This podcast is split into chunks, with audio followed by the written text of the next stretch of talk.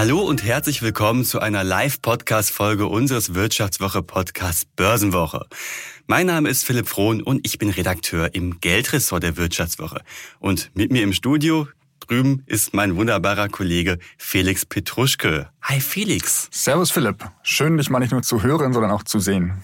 Ja, genau. Heute ist ja einiges besonders hier bei uns im wunderschönen Düsseldorfer Studio. Du bist nämlich tatsächlich mal leibhaftig hier vor Ort und nicht immer aus München zugeschaltet. Und ja, nicht nur das. In dieser Börsenwoche Sonderfolge hier auf LinkedIn, übrigens eine Premiere, muss man sagen, wollen wir nämlich all eure Fragen rund um Geldanlage beantworten. Alles, was ihr zu Aktien, Anleihen, Tagesgeld und Festgeld wissen wolltet. Genau. In den vergangenen Wochen haben wir euch immer wieder gebeten, uns äh, Fragen zu stellen zu allen Themen rund um Finanzen, die euch irgendwie unter den Nägeln brennen. Und äh, da kam auch einiges zusammen, erfreulicherweise. Ähm, sollten jetzt noch während unseres Livestreams äh, weitere Fragen auftauchen, äh, schreibt sie gerne in die Kommentare. Äh, wir schauen da immer wieder mal rein, äh, sammeln die Fragen und tun sie dann selbstverständlich auch sehr gerne beantworten. Genau. Und für alle, die vielleicht dreisterweise an einem Mittwochnachmittag, Mittwochvormittag vielleicht arbeiten müssen und was zum Bruttosozialprodukt beitragen wollen, die Podcast-Folge, die gibt's natürlich auch später überall zu hören, äh, auf den gewohnten Kanälen. Und ja, wir müssen natürlich erstmal sagen, vielen lieben Dank an alle Hörerinnen und Hörer, die so fleißig Fragen geschickt haben und im Prinzip das Skript für diese Folge geschrieben haben, was sonst wir hier immer machen. Und wenn man sich ein bisschen dadurch diese ganzen Fragen wühlt, da kamen ja schon einige zusammen, da hat man ja schon einen ziemlich guten Eindruck bekommen, wie so gerade das äh, Befinden der Anlegerschaft ist. Was drückt momentan auf dem Anlegerschuh? Äh, was wollen die Leute wissen? Und da sieht man ganz klar, dass sich da schon einiges geändert hat. Vor ein paar Jahren wären wahrscheinlich noch ganz, ganz, ganz viele Fragen rund um Aktien gekommen, die auch jetzt zum Teil ankamen. Aber vor allem sieht man, das Thema Zinsen ist für viele interessant. Und deshalb wollen wir jetzt heute in dieser Sonderfolge mal darüber sprechen, sprechen, was so beim Comeback für ein Tagesgeld halt äh, noch zu erwarten ist, wie Anleger sich jetzt mit Zinsen das hohe Zinsniveau sichern, wann der richtige Zeitpunkt überhaupt ist, um an der Börse durchzustarten und ob ein Immobilienkauf jetzt gerade, wo die Preise ja schon deutlich zurückgegangen sind, sich jetzt wieder lohnt und rechnet. Sehr schön, Philipp. Vielen Dank dir. Ähm, vielleicht kurz zum Start noch ein weiterer Hinweis, denn diese Woche ist auch für die Printredaktion der Wirtschaftswoche eine ganz besondere. Ähm, denn die Wirtschaftswoche erscheint ab diesem Freitag in einem neuen Gewand. Wir machen einen kleinen Relaunch ähm, mit einem neuen Layout, mit äh, neuen Rubriken und äh, vielen, wie gewohnt, vielen, vielen spannenden Geschichten. Unter anderem natürlich auch von uns beiden äh, sind Texte dabei richtige Partywoche bei der Vivo. Also wer die Vivo nicht sowieso schon abonniert hat, Freitag zum Kiosk des Vertrauens zu stiefeln, wird sich lohnen. Und jetzt müssen wir ein bisschen nochmal einen kleinen Einschub machen, bevor wir an die Fragen gehen, die hier so rankamen. Und zwar müssen wir darauf hinweisen, dass wir hier im Podcast keine Anlageberatung machen, sondern der Podcast, der dient lediglich der Information und Unterhaltung. Wir können jetzt keine Haftung übernehmen für Entscheidungen, die ihr auf Grundlage von dem äh, trefft, was wir hier erzählt haben. Also wenn ihr am Kapitalmarkt aktiv seid, dann informiert euch bitte selbst. Genau, und vielleicht sollten wir da auch nochmal kurz äh, darauf hinweisen, dass wir das Ganze auch als ein bisschen schon mal vorbereitet haben und die Fragen, die reinkamen, so ein bisschen in Themenkomplexe organisiert haben. Und ja, Felix, es gibt ja drei Themenkomplexe, die wir identifiziert haben. Und ich würde sagen, wir starten mal mit dem einen großen, den wir einfach mal überschrieben haben mit Willkommen in der schönen neuen Zinswelt. Genau, ist ja immer noch eine recht neue Erfahrung für viele Anleger, die seit der Finanzkrise eher mit Mickerzinsen abgespeist wurden. Und die erste große Themenkomplex, der reinkam, war die Frage, wie funktionieren eigentlich Anleihen? Also wie kann ich von dem gestiegenen Zinsniveau über Anleihen profitieren? Und das wollen wir jetzt in den nächsten Minuten einmal systematisch durchgehen. Es ist ja etwas komplexer alles als ein Aktienkauf, der gerade so der Generation Aktie, die in den letzten Jahren, als die Zinsen so niedrig waren, herangewachsen ist. Ne? Ich gehe in meinen Broker, kaufe eine Aktie, habe da einen Euro-Kurs stehen und fertig, entweder steht's oder fällt's. Und bei einer Anleihe ist das Ganze schon mal etwas komplexer. Also allein die Art und Weise, wie es da ausgedrückt wird, wie eine Anleihe gerade äh, äh, quasi an der Börse dasteht, ist ja schon mal eine andere. Also ganz grundlegend muss man sagen, dass jetzt eine Anleihe oder der Wert einer Anleihe nicht in Euro dasteht, sondern erstmal in Prozent. Also ich habe da eine Prozentangabe. So, wenn die erstmal auf den Weg gebracht wird, auf den Markt gebracht wird, dann entspricht diese Anleihe 100 Prozent des Ausgabepreises. So, und dann kann es natürlich sein, dass sich dieser Kurs auch nach unten bewegt, zum Beispiel, wenn die Zinsen steigen. Das haben wir im letzten Jahr gesehen. Also für neue Anleihen gab es auf einmal wieder deutlich höhere Zinsen, weil die Notenbanken halt die Zinswende eingeleitet haben und darunter haben halt die Kurse von alten Anleihen gelitten. Was für viele erstmal überraschend war, muss man sagen, weil dieser Zusammenhang nicht den meisten oder vielen nicht klar war und die dann erstmal gedacht haben, oh, was ist los mit den Anleihen? War das vielleicht doch mhm. keine gute Idee. Also man muss sagen, äh, wer jetzt vor zwei, drei Jahren Anleihen gekauft hat, hat vermutlich kein sonderlich gutes Geschäft gemacht. Mhm, genau, und bei Anleihen ist ja auch so, dass es sich ja gegenläufig entwickelt. Genau. Also ne, wenn jetzt der Kurs äh, fällt, dann steigt die Rendite. Und das klingt ja jetzt auch erstmal, hä, was soll das denn? Das ist ja absolut äh, Frage, also wie kann ich mir das genau vorstellen? Und ich habe das einfach mal rausgesucht am Beispiel einer beispielhaften Anleihe. Also Bundesanleihe mit einem Coupon von 0%. Denkst du, ja, was soll ich denn damit? Das Ding wirft 0% ab. Wenn ich jetzt aber einsteige und sage, diese alte Bundesanleihe, die möchte ich kaufen, der Kurs, der liegt gerade bei 96 Prozent, dann komme ich auf eine jährliche Rendite von 3,5 Prozent. Also wir sehen, dass dieser Abverkauf, den wir in den letzten Jahren, äh, in den letzten Monaten und im letzten Jahr gesehen haben, dazu führt, dass auch alte Anleihen jetzt wieder durchaus Rendite abwerfen. Schade für alle, die schon längst drin waren, aber schön für Neuanleger. Lass uns vielleicht noch einen Schritt zurückgehen, weil wir schon ganz tief drin sind. Eigentlich, du hast gerade die Staatsanleihen angesprochen, es gibt aber auch Unternehmensanleihen, also von der Allianz, BMW gibt auch immer wieder regelmäßig äh, Anleihen hinaus. Was ist da zu beachten, Philipp? Hm, genau, also äh, man kann jetzt natürlich erstmal sagen, eine Anleihe ist an sich erstmal sicherer als eine Aktie. Ich mache da oft weniger Verluste als äh, bei Aktien, vor allem aus einem Grund. Das gilt bei Unternehmens- wie bei Staatsanleihen. Wenn ich diese Anleihe bis zur Fälligkeit halte, mhm. da mache ich keinen Verlust, sondern kriege halt den Nennbetrag plus halt den Zinscoupon. So, was heißt das konkret? Die meisten Anleihen sind ja für äh, einige Jahre nur quasi auf dem Markt festgeschrieben. Also ich habe zum Beispiel eine Staatsanleihe der Bundesrepublik Deutschland, die wird fällig 2027. Das heißt also, 2027 bekomme ich mein Geld zurück und streiche währenddessen die Zinsen ein. Und zwar sehr, sehr Ganze, sicher, weil wenn es nicht davon ausgehen, dass Deutschland bis 2027 zahlungsunfähig wird. Genau, das ist halt das Ding. Ne? Wenn jetzt mein Emittent pleite geht, ja, dann habe ich auch Probleme und kann dann tatsächlich mit einer Anleihe auch einen Totalverlust erleiden. Das sehen wir. Ich habe da auch noch ein Beispiel rausgesucht und zwar von Euroboden. Das ist eine Anleihe von einem Projektentwickler. Alle, die jetzt ab und zu mal die Nachrichten gelesen haben, werden festgestellt haben, dass ja die Immobilienbranche gerade ganz schön im ist. Viele Bauträger fallen aus und gehen insolvent, unter anderem halt Euroboden und die haben halt auch Anleihen imitiert. Und momentan liegt der Kurs dabei 1,5 Prozent, also ganz, ganz, ganz knapp am Totalverlust. Ja, und da sieht man natürlich schon, ich kann auch mit einer Anleihe ziemlich auf die Schnauze fliegen. Allerdings für die Rendite natürlich ist, äh, sind solche riskanteren Anleihen natürlich äh, vielversprechender. Also vor einigen Jahren gab es ja den Fall Griechenland mit der Finanzkrise. Wer da eine Staatsanleihe von Griechenland gezeichnet hätte, hätte da recht viele Zinsen bekommen und mittlerweile auch wieder zurückbekommen. Also ähm, man kann sich da ganz gut orientieren an dem Rating der Ratingagenturen wie Moody's, Standard Poor's, die dann eben äh, angeben, wie sicher eine Anleihe ist. Also daran sollte ich mich orientieren und Ne, wenn ich halt eine Unternehmensanleihe habe, die hohe Zinsen abwirft, da sollte ich dann erstmal gucken, okay, wie sicher ist dann dieser Emittent? Diese Frage kam mir auch öfter auf. Ja, wie sicher sind Anleihen? Äh, habe ich da wirklich auch die Chance, äh, die Gefahr, 100 Prozent zu verlieren? Ja, das kann tatsächlich passieren. Aber die Sache ist halt, auch wenn jetzt der Kurs der Anleihe abgerauscht ist, heißt es nicht, dass dann, dass ich einen großen Verlust erleiden muss, wenn ich die Anleihe bis zur Fälligkeit halte. Was ich halt wissen muss, ich habe halt gewisse Opportunitätskosten. Wenn ich halt eine Anleihe, die zu einem Prozent begeben wurde, mit mir rumschleppe und das Zinsniveau mittlerweile auf vier fünf Prozent durch die Decke geschossen ist, ja, dann habe ich halt diese, äh, diese Zinsdifferenz, die ich halt als in Anführungsstrichen Verlust verbuchen muss, weil das Geld könnte ich auch woanders anlegen. Wo kann man denn Anleihen am besten handeln, Philipp? Ja, das hätte man bis vor zwei Wochen noch ganz klar einschränken müssen. Mhm. Da ist man nur bei größeren Online-Brokern Anleihen handeln kann und bei den Neo-Broker nicht. Das war so eine kleine Generationenfrage, ja, wenn man so möchte, ja auch. Ne?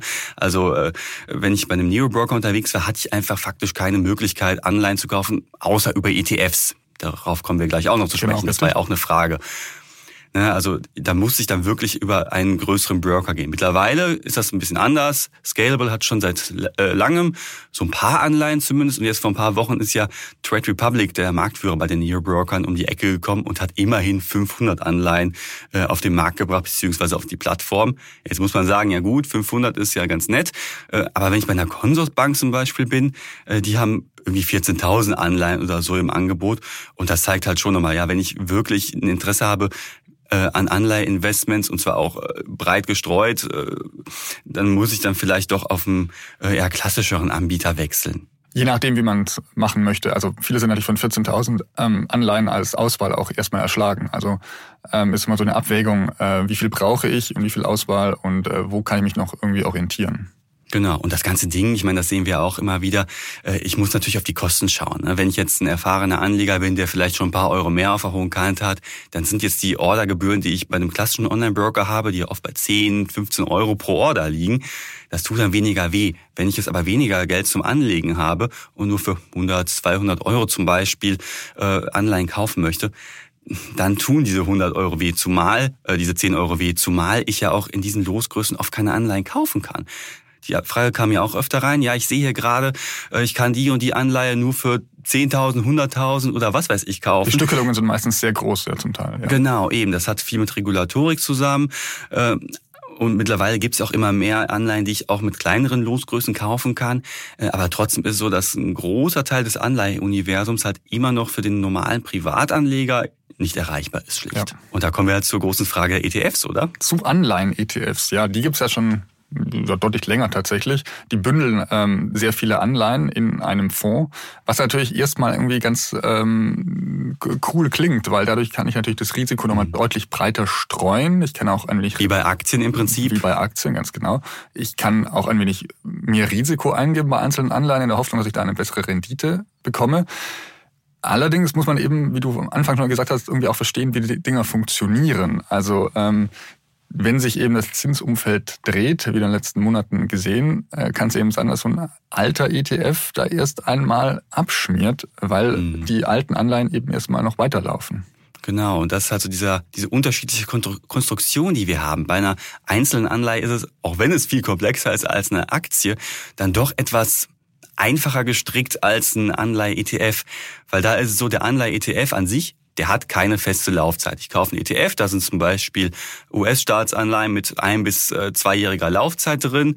Ja, aber die darin enthaltenen Anleihen zum Beispiel wiederum, die haben eine feste Laufzeit. So, und wenn jetzt äh, diese Laufzeit überschritten wird, äh, unterschritten wird, dann fliegt diese Anleihe aus dem ETF raus, egal wie der Kurs steht. Heißt also, da wären dann womöglich halt auch Verluste innerhalb dieses ETFs halt realisiert. Und du hast es ja schon gerade gesagt, wir haben ja im letzten Jahr gesehen, wie krass die Anleihen runtergegangen sind. Das war ja noch stärker als im Aktienmarkt tatsächlich.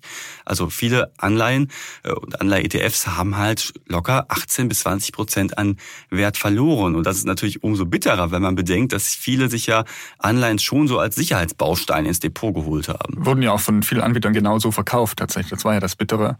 Und ähm, das Schwierige ist eben auch für Anleger häufig, dass man nicht genau transparent sieht, was da jetzt alles in diesem ETF drin hängt. Also muss man sich sehr, sehr genau informieren, um zu wissen, okay, wie, sind es jetzt langlaufende Anleihen, wie ist es äh, verteilt, das Risiko, wie schnell wirken sich jetzt ähm, eine Änderung des Marktumfelds aus und im Zweifelsfall, wenn das Ding jetzt irgendwie zehn Prozent abgerauscht ist, äh, wann dreht sich das wieder im besten Fall? Muss ich da jetzt irgendwie Jahre mhm. einplanen oder Monate? Also es ist auf den ersten Blick, klingt es sehr einfach, man sollte es aber dann wirklich verstanden haben, ansonsten gilt der, die Regel von Warren Buffett, was ich nicht verstehe, das investiere ich nicht. Das sollte man sich, glaube ich, hier auf jeden Fall ähm, merken.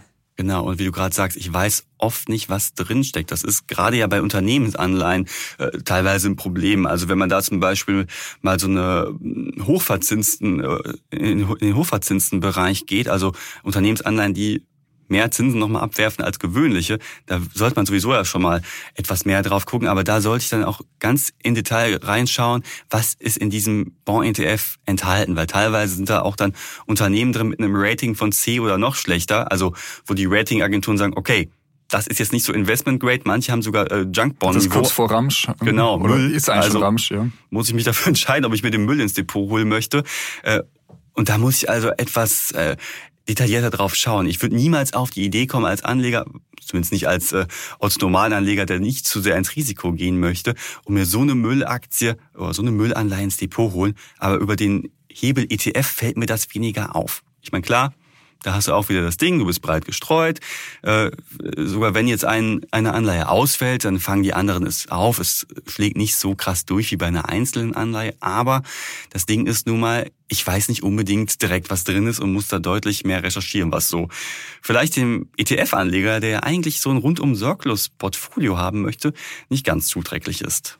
Genau. Aber es ist eine gute Möglichkeit, ähm, diese Risiken auch einfach zu umgehen. Und wenn man trotzdem dann äh, relativ hohe Zinsen kassieren möchte, kann man sich eben mittlerweile auch einfach nur äh, Festgeld sichern tatsächlich. Philipp, das ist mhm. ein Spezialthema, da hast du ganz viel dazu geschrieben. Genau, weil es auch so, so beliebt ist. Vor allem, vielleicht sollten wir da etwas vorschalten. Das Thema Tagesgeld ist ja vor allem sehr, sehr beliebt. Und da haben uns auch sehr, sehr viele Fragen zu erreicht. Jetzt sehen wir hier äh, Tagesgeld, jeden Tag steigen da die Zinssätzen bei manchen Banken. Was soll ich da jetzt tun, ist die große Frage, die sich gerade viele stellen. Und zwar auch vollkommen berechtigt. Also momentan sind wir halt bei einem Zinsniveau von äh, bis zu vier Prozent. Das war ja auch vor ein paar Wochen. Über vier Prozent. Über vier, ja, Bei beim Tagesgeld meine ich jetzt, genau. Da sind wir, momentan ist der Marktführer da ja tatsächlich auch wieder Trade Republic. Mhm. Äh, gut, die sagen halt, wir bieten kein Tagesgeld an, sondern verzinsen einfach die Kundeneinlagen. Das ist regulatorisch ein bisschen was anderes. Mir als äh, Anleger ist es am Ende des Tages aber egal, solange ich meine vier Prozent bekomme, um ehrlich zu sein. Äh, genau, und dieses Zinsniveau, das ist halt sehr unterschiedlich. Also die vier Prozent habe ich dort, aber das ist der einzige Anbieter bisher, wo ich das ohne irgendwelche Sternchen habe, weil die meisten offerieren dieses Tagesgeldniveau halt erst äh, oder nur für bestimmte Kunden, heißt also für Neukunden oder halt zeitlich befristet. Für wenige Monate. Das heißt, man muss dann Zinshopping betreiben, was ich jetzt eher die meisten nicht empfehlen würde, weil sonst ist das wirklich ein Fass ohne Boden. Man muss alle paar Monate die Bank wechseln und nach den besten äh, Zinsangeboten hinterherhoppeln. Ähm, das ist sehr frustrierend. Hm, hat da auch jemand gefragt, ob ich jetzt äh, auf einmal die Bank wechseln soll, weil der Anbieter XY den Tagesgeldzinssatz angehoben hat und er selber halt noch bei 1, irgendwas Prozent halt rumschwört. Es ist immer mit Aufwand verbunden, geht aber uns, das interessiert halt auch viele, ja, wenn ich jetzt ein neues Konto irgendwo öffne, äh, wird da die Schufa nicht skeptisch und kriege ich dann irgendwann Probleme?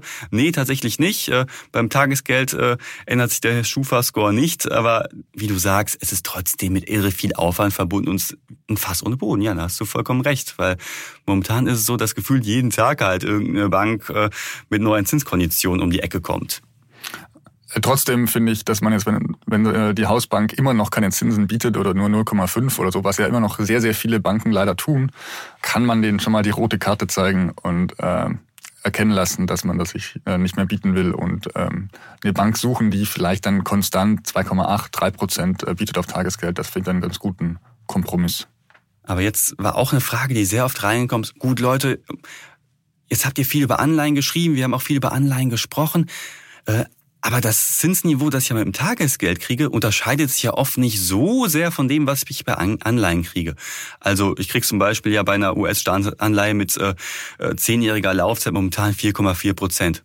Das ist nett, aber unterscheidet sich ja von äh, dem, was ich beim wirklich flexiblen Tagesgeld kriege, nicht sonderlich. Also wenn ich bei einer Trade Republic bin oder bei anderen Banken, die es zumindest äh, mit einer gewissen Laufzeit halt mit vier Prozent verzinsen, ist der Unterschied für die zehnjährige Bindung halt nicht so krass. Und da fragen viele, ja, warum soll ich denn jetzt raus aus dem Tagesgeld und rein in Anleihen oder Festgeld, das ja auch über eine bestimmte Laufzeit geht? Aber da gibt's ja schon eine gute Antwort drauf, oder Felix? Warum es jetzt gerade jetzt lohnen könnte, rüberzugehen? Auf jeden Fall. Vielleicht nur einen Schritt zurück, Philipp. Entschuldige, weil eine Frage im Chat reinkam. Ähm, mit den amerikanischen Staatsanleihen hast du natürlich noch ein weiteres Risiko, nämlich das Wechselkursrisiko. Hier war die Frage im Chat, ich muss mal kurz ablesen. Also Wechselkurs ist, hat sich in den letzten äh, Wochen ja eher für den Euro entwickelt. Ähm, und ähm, ob wir denken, dass es nur ein vorübergehender Trend ist oder dass er nachhaltig ist. Hm. Ja, genau. Das ist halt was, was ich auch als Anleger immer im Blick haben muss.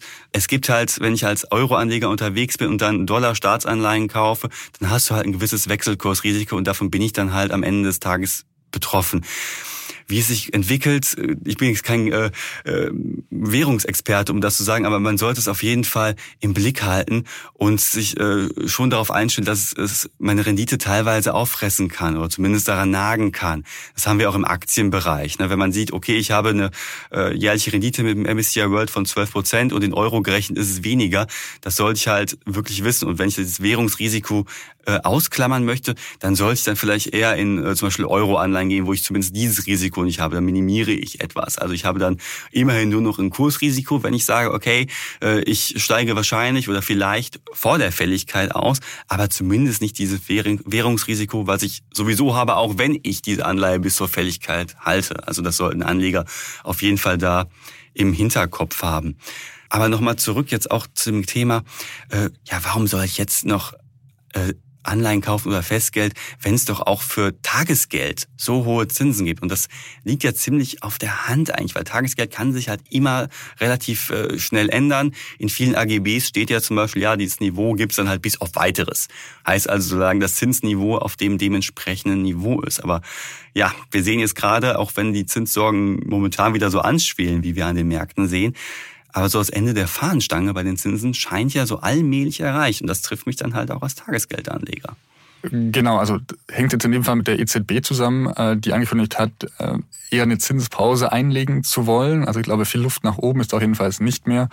Was eben bedeutet, ja, dass bei den Zinsen jetzt mittlerweile der Gipfel oder ein Plateau erreicht ist auf alle Fälle. Also viel mehr nach oben wird da wohl nicht mehr passieren in den nächsten Monaten.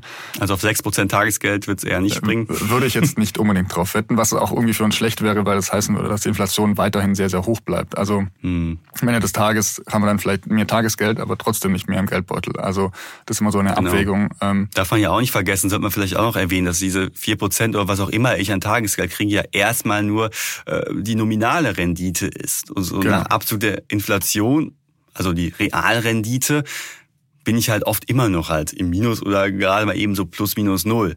Immerhin besser, aber als 0% Zinsen zu bekommen und Inflation ist Ab, auch, das ist absolut. jetzt halt leider so die Abwägung, die man treffen muss.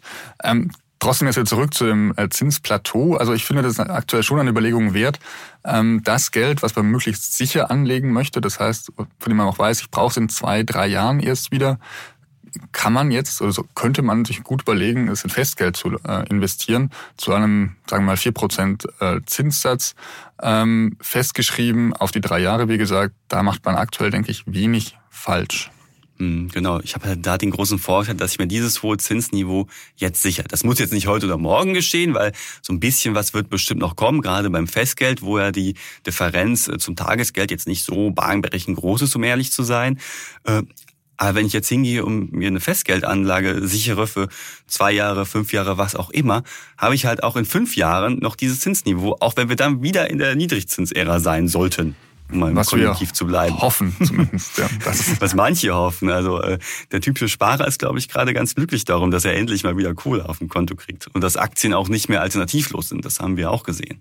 Das stimmt, ja. Das ist ähm, sehr erfrischend natürlich auch für uns als Finanzjournalisten, finde ich, dass man jetzt hier wieder endlich mal was Neues, eine größere Bandbreite hier bespielen kann an Möglichkeiten. Ja. Genau, aber ich glaube, das kann man nochmal ganz gut zusammenfassen, dass jetzt so langsam so die Zeit gekommen ist, um vom flexiblen Tagesgeld so allmählich Stück weit etwas in ähm, festverzinsliche äh, Anlagen umzuschichten, wie Anleihen, gerade viel drüber gesprochen, oder halt auch Festgeld wenn man weiß, dass man dieses Geld nicht braucht. Also bitte genau. nicht irgendwie die letzten Ersparnisse jetzt in Festgeld investieren und dann irgendwie in die Röhre schauen, wenn die Waschmaschine ausfällt. Das genau. wäre sehr, sehr ärgerlich.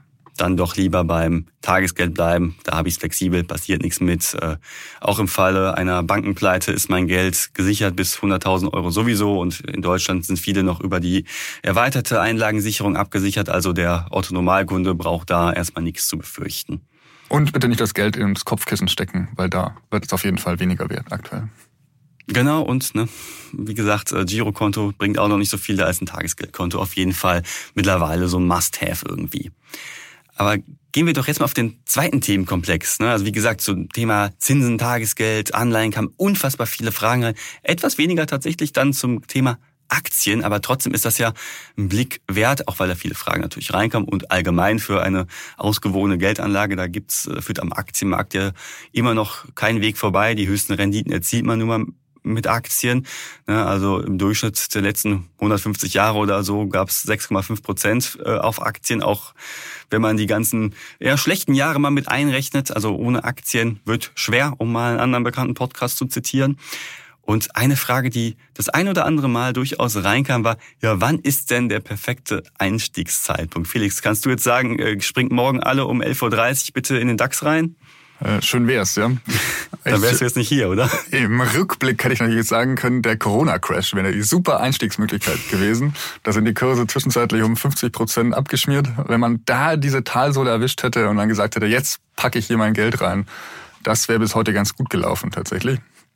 Aber auch da war eben die Frage, wie weit stürzen die Kurse noch ab und wann steigen sie wieder? Also diesen perfekten Zeitpunkt zu erwischen, oh, das klappt den wenigsten und auch den wenigsten klappt das eher mit Zufall als jetzt mit viel Wissen, würde ich jetzt mal mich ein wenig rauslehnen.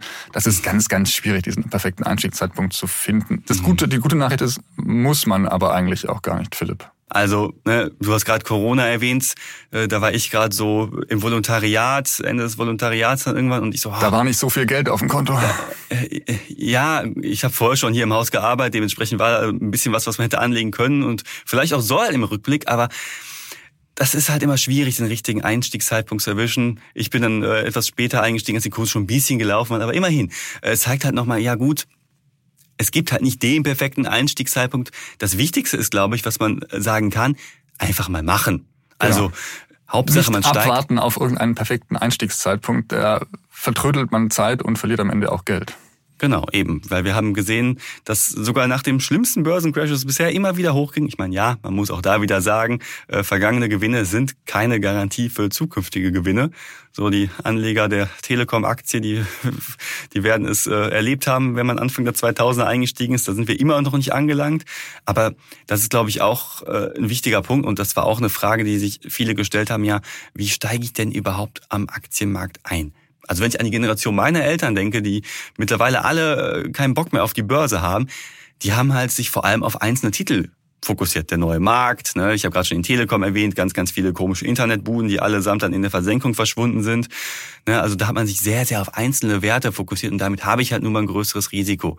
Und mittlerweile, und das sieht man ja auch bei der heutigen Anlegergeneration, gehen ja viele eher darauf, auf einen breit gestreuten ETF zu setzen. MSCI World zum Beispiel wird vielen ein Begriff sein, also das Weltaktienportfolio. Äh, und das ist halt so die beste Variante, um halt mit wenig Aufwand am Kapitalmarkt einzusteigen.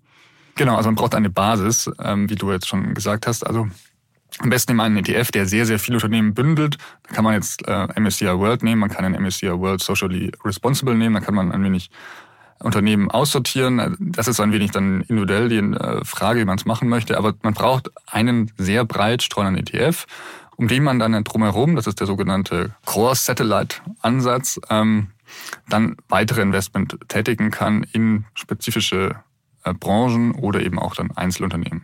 Ja, und äh, da gibt's, äh, wie gerade schon gesagt, die Möglichkeit, neben diesem Core Satellite, also neben diesem äh, Kern, den man hat in Form des ETFs, natürlich auch noch einzelne Aktien zu kaufen, wo man denkt, okay, hier kann es jetzt tatsächlich abgehen, hier äh, ist eine Mehrrendite zu erwarten man muss sich aber im Klaren sein, dass es auch im Gegenteil münzen kann und ich dann halt meine Gesamtperformance nach, unter, nach unten ziehen kann.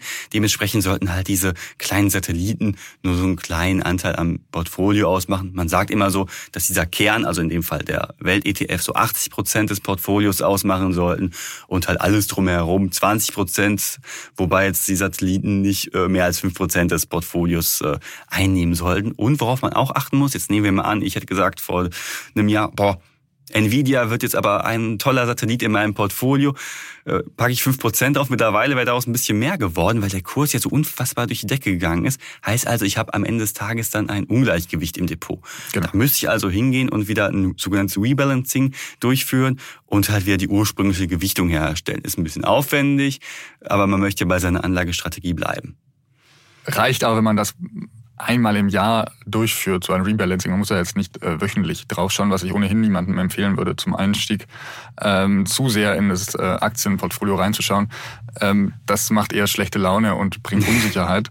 ähm, ich bin eher so ein Fan davon, alle vier Wochen mal reinzuschauen, wie es entwickelt hat und dann möglicherweise nochmal nachzujustieren. Aber auch der klassische Rat für Anfänger, bitte nicht zu viel traden am Anfang, besser sich auf weniges äh, konzentrieren und das dann eben auch erstmal liegen lassen. Denn am Ende ist es eben auch der Faktor Zeit, der die Rendite bringt. Genau, erstens hin und her macht Taschen leer. Ne? Also Ordergebühren habe ich so oder so, wenn ich äh, viel trade.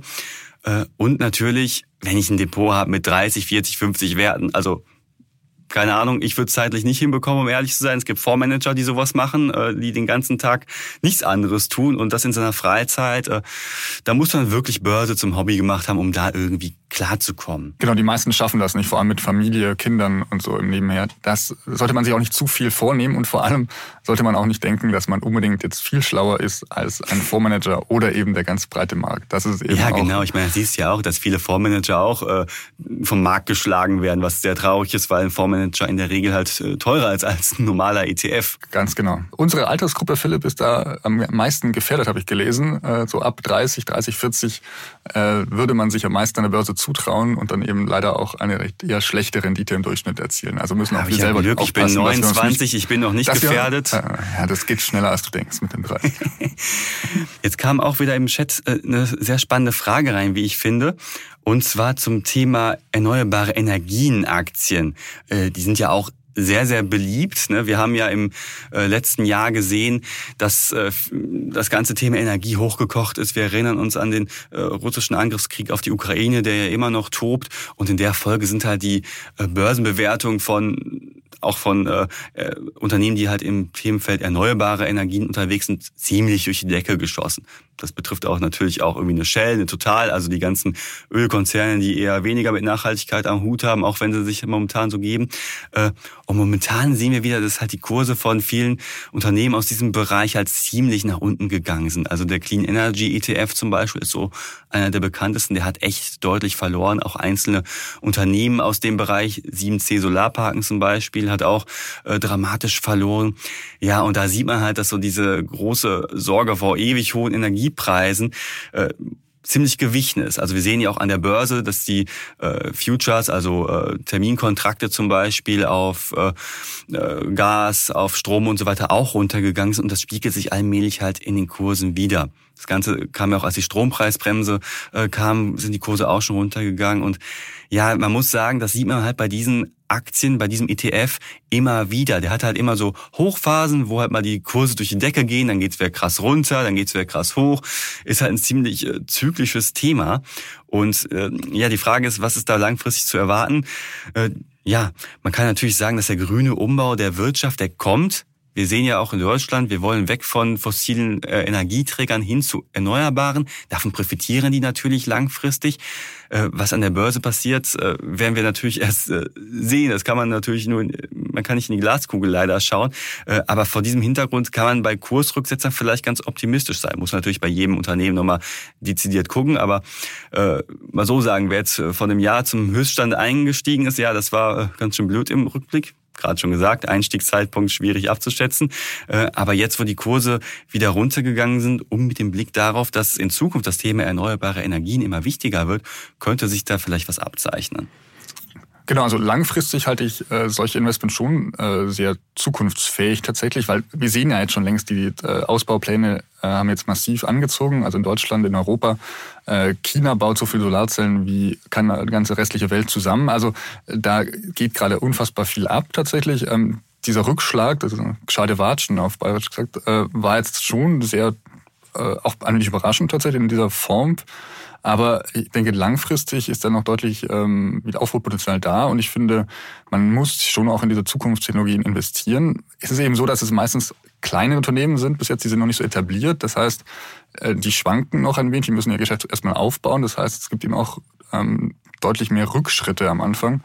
Ähm, aber wir sehen jetzt auch ein paar Unternehmen, die sich schon etablieren konnten und ähm, die, denke ich, in den nächsten Jahren auch eine gute Rolle spielen werden am Markt.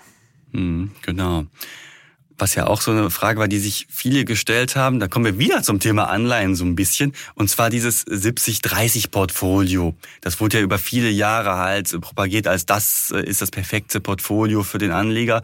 Zur Erklärung, das heißt halt 70 Prozent des Depots steckt in, An äh, in Aktien und 30 Prozent in Anleihen. Die Idee, äh, die dahinter steckte, war, okay, Aktien sind alternativlos, bringen am meisten Rendite.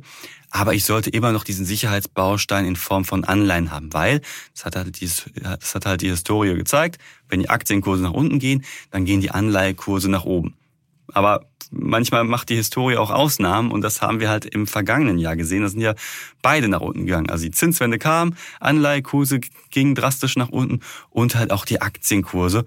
Äh, und da muss man sich die Frage stellen, allgemein, ja, ist denn das noch zeitgemäß? 70-30. Felix, äh, Blick in dein persönliches Portfolio. Bist du äh, Kategorie 70-30 Portfolio oder sagst du, ja, nee, alles auf Aktien, ich bin noch jung und verwegen? Hm, ja, ich bin tatsächlich kein großer Anleihen-Fan bis jetzt gewesen. Ähm, eben tatsächlich weil dieses Bis nach dieser Folge. das bleibt äh, abzuwarten. Aber ähm, nein, also dieses Versprechen eben, das eben gar nicht gehalten würde, äh, gibt mir schon ein wenig zu denken tatsächlich. Also da jetzt strikt auf eine 70-30-Formel zu gehen, halte ich dann doch ein wenig sehr dogmatisch. Ähm, und langfristig, denke ich, tut man sich da viele Chancen eben auch äh, nehmen, weil im Durchschnitt sind die Aktien einfach ähm, lukrativer. Und ja, ein wenig kommt mein Alter dadurch ja auch, ähm, spielt mein Alter einfach eine Rolle. Ich kann mir es aktuell leisten, auch mal äh, einige Jahre zu warten, bis ich einen Crash äh, ausgesetzt habe. Ähm, deswegen bin ich fast 100% in Aktien aktuell investiert. Was eine Aussage. Ich nicht. Nein, aber genau, vielleicht sollte man das auch nochmal sich vor Augen führen. Du sagst gerade, das Alter ist entscheidend. Und vielleicht würde ich es ergänzen und sagen, ja, die Lebensphase ist äh, die Lebensphase, entscheidend. Ja, genau. ne? Also wenn ich jetzt kurz vor der Rente bin und alles auf Aktien habe und dann sind das vielleicht nicht irgendwelche solideren Aktien, wo weniger Kursschwankungen zu erwarten sind, sondern so das, das, das heiße Eisen, was gerade an der Börse da geschmiedet wird. Dann kann es auch nochmal krass runtergehen. Dann, wenn ich das Geld quasi gerade brauche, keine Ahnung, ich gehe in Rente, will eine Zusatzrente haben und brauche das Geld dann halt. Das wäre so ein Zeitpunkt, wo ich dann vielleicht eher auf äh, etwas sicherere Anlagen gehen sollte, wie eben äh, Anleihen, Festgeld. Und wenn ich noch jung bin, habe noch mein ganzes Berufsleben. Noch jung, äh, sehr schön formuliert, Philipp, ja. Ähm, ja, du, Felix, du bist auch in zehn Jahren noch jung, ne? also das ist ganz klar. Ne, aber dann hast, wie du gerade schon gesagt hast, du hast einfach längere Zeit, um halt diese Verluste, möglichen Verluste auszusetzen. Und das Ganze ändert sich auch nochmal. Also ich habe ja schon im Podcast das ein oder andere Mal erwähnt. Ich bin ja auch äh, Vater geworden, heißt also, bei uns hat sich was äh, getan. Die andere Strategie hat sich dann dementsprechend auch nochmal etwas geändert im Sinne von, ja, ich gehe dann doch etwas mehr äh, auf Sicherheit. Dann hat man noch vielleicht ein eigenes Haus, muss Rücklagen bilden und kann die auch nicht anlegen. Ne? Also es kommt halt immer sehr auf die Lebensphase an, in der man sich gerade befindet. Deswegen kann man das nicht so starr sagen, ob ich jetzt 70 Prozent in Aktien, 80 Prozent in Aktien stecken soll. Deswegen auch hier vielleicht wieder das Stichwort äh, Rebalancing, ähm, ganz wichtig. Also es gibt eben nicht äh, die eine Strategie, die jetzt quasi 50 Jahre lang ähm, durchzuziehen äh, ist, dass man da sieht, man sollte schon ab und zu wieder ähm, kurz einen Schritt zurückgehen, sich das Pro anschauen, nachschauen, wie es entwickelt hat, wie die Gewichtung ist und dann eben entscheiden, ob das jetzt für die nächsten Jahre eben auch so weiter bespart werden soll oder ob man eine Änderung vornehmen möchte. Genau. Und man sollte sich auch immer überlegen, kann ich diese Verluste überhaupt psychisch verkraften. Also genau. am Mal den Worst Case sich einfach ausmalen, hilft, denke ich, sehr, sehr gut, um zu wissen, okay, wenn da jetzt äh, man äh, Portfolio sich halbiert im Wert, äh, wie fühle ich mich dann und äh, auf was muss ich dann vielleicht verzichten? Das ist eine ganz gute Regel, äh, um ja, Verzichten hoffentlich ja sowieso nicht. Ne? Ich meine, man soll ja sowieso nur das anlegen, wo man sagt, okay, äh, das brauche ich jetzt nicht, um meine Lebenshaltungskosten zu decken, meine Waschmaschine, falls sie kaputt geht, zu ersetzen. Aber trotzdem, ne, das muss ich halt immer im Hinterkopf haben. Ne?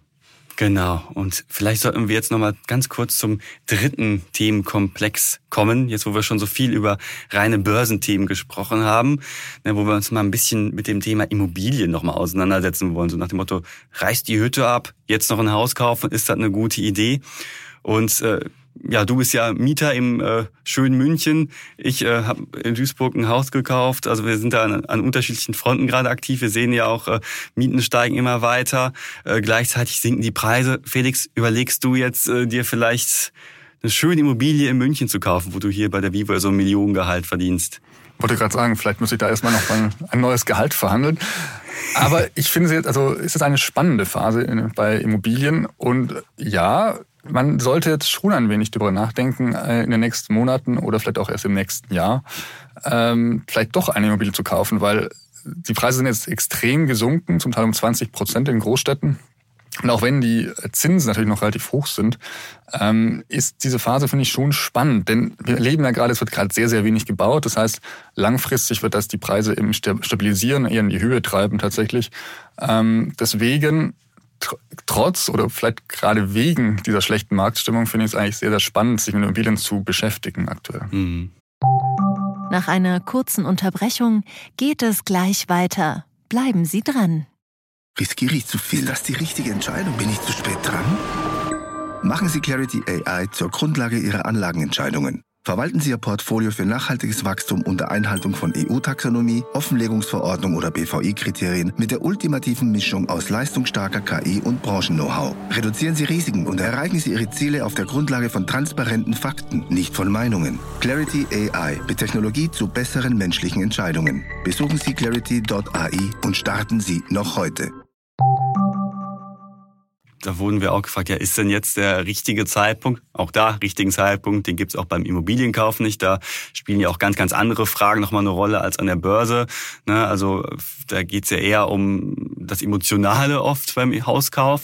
Äh, aber wir sehen halt, dass die Dynamik bei den Preisrückgängen jetzt momentan abnimmt. Heißt also, ja, die Preise sinken immer noch so leicht, aber halt nicht mehr so krass wie vor einem Jahr. Also so allmählich scheinen wir halt da so äh, Preisboden zu finden. Gleichzeitig gehen halt die Zinsen nicht mehr krass durch die Decke und die werden jetzt auch nicht morgen oder so sinken. Also äh, vielleicht ist da jetzt, äh, auch wenn die Preise immer noch mancherorts hoch sind und die Finanzierung schwierig ist aufgrund der gestiegenen Zinsen, wir sind ja da auch bei um die vier Prozent, billiger wird's wahrscheinlich erstmal nicht. Gerade, du hast erwähnt, Baukrise, kein neues Angebot. Die Lage wird erstmal da nicht besser für den privaten Hauskäufer. Und natürlich, ähm, was sehr spannend ist, finde ich, gerade sind Bestandsimmobilien. Ähm, die sind eigentlich noch stärker im Preis gefallen wegen dem ganzen Thema energetische äh, Sanierung. Ähm, da kann man, wenn man sich damit beschäftigt und auch ein wenig auskennt mit der ganzen Materie, gerade schon fast ein Schnäppchen machen, würde ich sagen, zumindest auf dem Land. Heißt aber wirklich, da, dass man sich daran... Wenn man da leben möchte...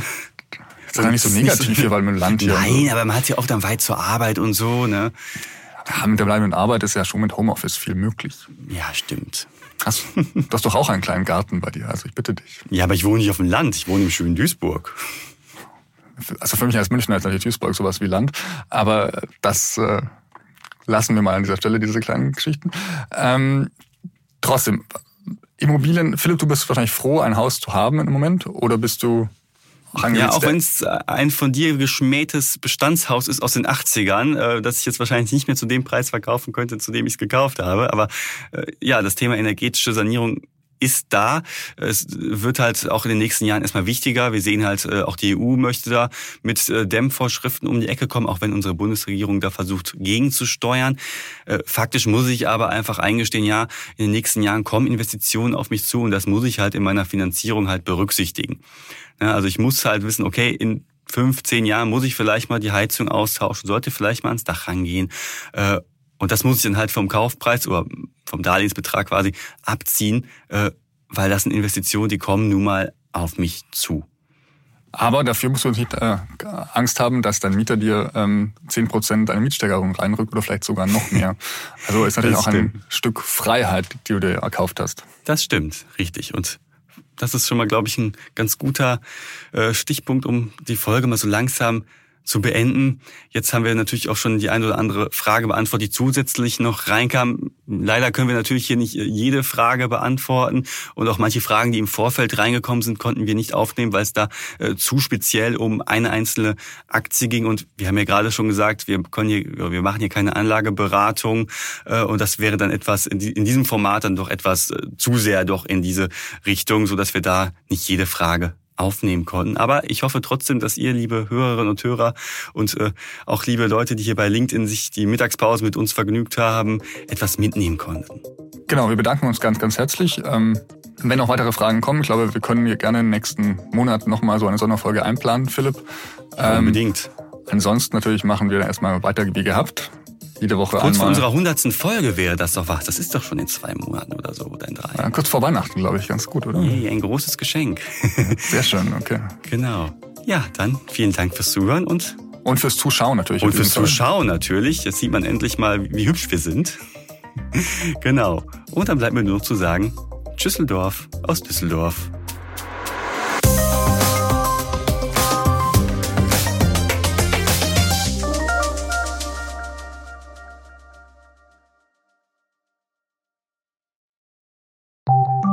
Nach einer kurzen Unterbrechung geht es gleich weiter. Bleiben Sie dran. KI wird Ihr Business verändern. Wie können Sie davon profitieren? Tyler Wessing ist eine internationale Wirtschaftskanzlei. Weltweit arbeiten wir mit Technologieführern und Innovationstreibern zusammen. Wir beraten Sie bei Fragen zu strategischen Akquisitionen oder der Entwicklung konkreter Anwendungsszenarien, genauso wie zum Schutz des geistigen Eigentums oder zum KI-Recht. Investieren Sie in KI. Entwickeln Sie sich weiter mit KI. Mit uns. Wir wissen wie. Tyler Wessing.